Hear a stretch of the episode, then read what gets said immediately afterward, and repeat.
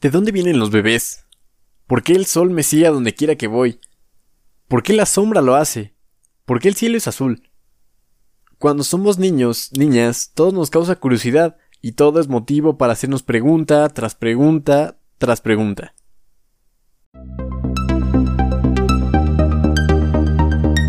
Tu espacio podcast, Ciencia en Minutos.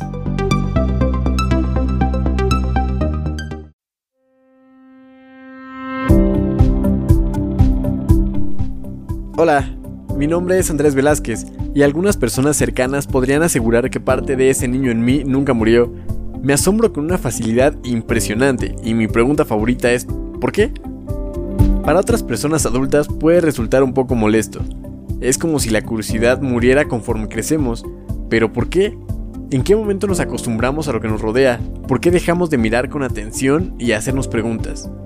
Vamos por la vida como supiéramos todo, nada nos sorprende, nada nos intriga, pero en realidad lo que desconocemos sobre nuestra mente, sobre nuestro planeta y nuestro propio universo es inimaginable. Creo que en mi caso, parte del motivo de que esa curiosidad no haya muerto es que fue correctamente conducida. Recuerdo que llegaba corriendo de la escuela a aprender la televisión y ver el que es, hasta el día de hoy, mi programa favorito. Mi mamá se extrañaba y me preguntaba qué hacía viendo a un conejo rojo nadando en un río de caca. No tenía sentido, por supuesto, pero claro que tenía todo el sentido del mundo, porque ese conejo rojo llamado Juan Carlos Bodoque me enseñó que en promedio los humanos producimos unos 146 kilos de heces que se juntan con el de otras personas y muchas veces van a parar a cuerpos de agua que posteriormente se usan para regar campos de donde sale comida que terminamos consumiendo. Y así eran los días. Viendo las notas verdes de 31 minutos aprendía muchas cosas que en la escuela no te enseñan. En ese momento no sabía el efecto que tendría ese programa en mí, pero influyó de una manera considerable en quién soy hoy en día. Años después entré a la carrera de comunicación y siempre te hacen pasar por este ritual de presentarte y decir por qué elegiste estudiar esa carrera y demás, ¿no? Es bien tedioso porque lo haces tres veces al día durante la primera semana. Pero bueno, yo recuerdo que en ese momento tenía bien claro el motivo. Quería estudiar comunicación para hacer divulgación de la ciencia. Y entonces heme aquí, Cinco años después de haber entrado a la carrera, comenzando con este pequeño proyecto para compartirles a ustedes que me escuchan, eh, que por cierto muchas gracias por estar aquí, un poco de estas cosas que me siguen sorprendiendo e intrigando. Pero a todo esto, ¿por qué hablar de ciencia?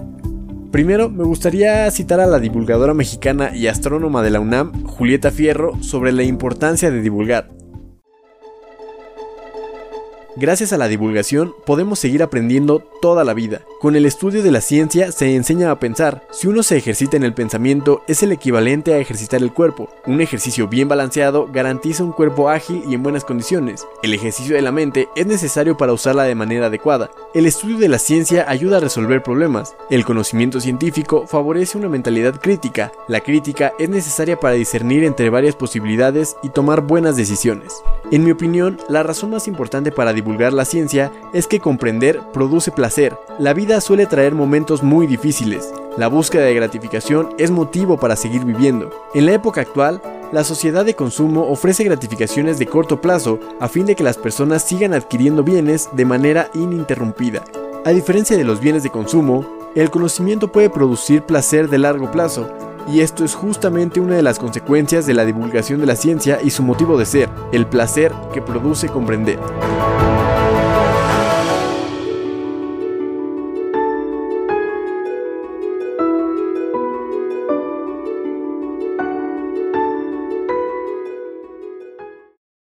Entonces, uno de los principales motivos por los que hablar de ciencia es importante es justamente esa satisfacción que sentimos cuando aprendemos algo nuevo, ese cosquilleo que viene acompañado de una necesidad de irle a contar a alguien más lo que acabamos de aprender.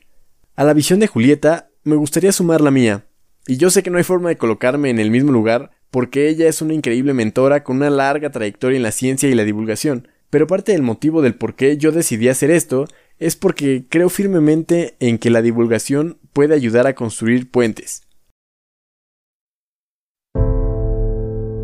Hoy nuestro planeta enfrenta un desafío sin precedentes.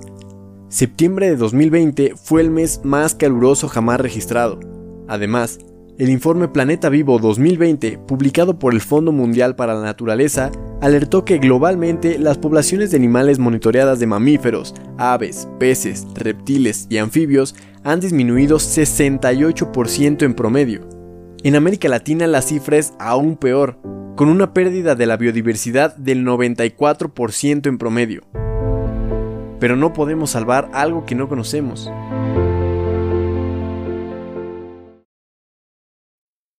Por ello, te doy la bienvenida a Tu Espacio, un podcast en donde cada semana tú y yo iremos descubriendo un poco de este fascinante universo en el que existimos. Una vez más, mi nombre es Andrés Velázquez, y si te lo preguntas, no, no soy ningún científico.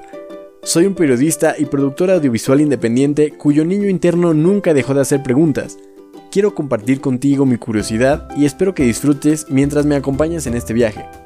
La intención de este podcast es convertirlo en un espacio para ustedes y su curiosidad, por lo que me gustaría dedicar un episodio cada final de mes para que sean ustedes quienes hagan las preguntas que nos dedicaremos a responder. Siéntanse libres de mandarme sus dudas con su propia voz a las redes del podcast o al enlace que nos brinda la propia aplicación. La verdad es que no sé bien cómo funciona, pero ya lo iremos descubriendo sobre la marcha. De esta manera es su propia voz la que realizará las preguntas que saldrán en el programa y posteriormente pues las iremos resolviendo de la mano. Y bueno, llegó el momento de despedirnos por ahora. Este fue el episodio piloto para hablar un poco de la intención de este podcast, la dinámica y también un poquito sobre mí. Una vez más les agradezco por escuchar y cualquier comentario que tengan para ir mejorando es bienvenido. Mi intención es que este sea un espacio que construyamos juntos y juntas. Así que sin más que agregar, nos escuchamos la próxima semana.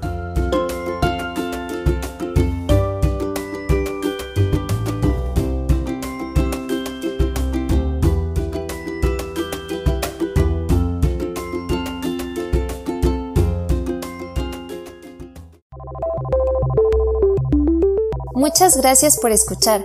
Si estás disfrutando del podcast, compártelo y síguenos para que no te pierdas del próximo episodio.